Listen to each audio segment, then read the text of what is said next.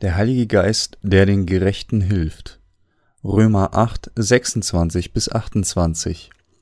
Desgleichen hilft auch der Geist unserer Schwachheit auf, denn wir wissen nicht, was wir beten sollen, wie sich's gebührt, sondern der Geist selbst vertritt uns mit unaussprechlichem Seufzen.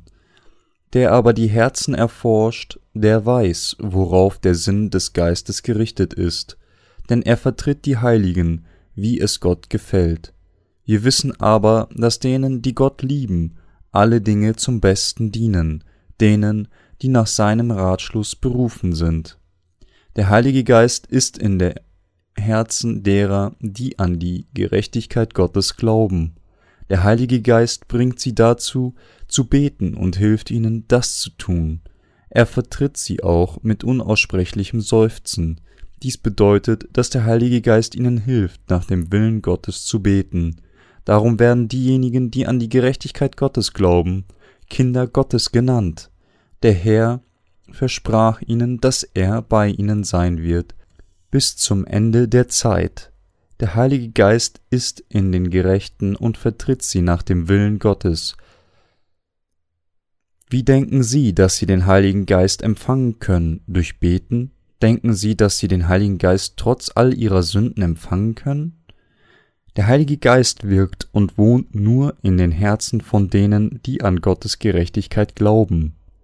Christen, die nach dem Willen Gottes beten möchten, erhalten Hilfe vom Heiligen Geist. Sie lernen und verstehen, wofür sie beten sollen, wenn sie den Heiligen Geist durch Glauben an die Gerechtigkeit Gottes empfangen haben, wird der Heilige Geist sie vertreten und sie führen. Alle Dinge dienen zum Besten, wir wissen aber, dass denen, die Gott lieben, alle Dinge zum Besten dienen, denen, die nach seinem Ratschluss berufen sind.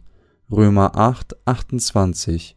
Gott ist auf der Seite der Gläubigen und bewirkt, dass alle Dinge denen zum Besten dienen, die Gott lieben.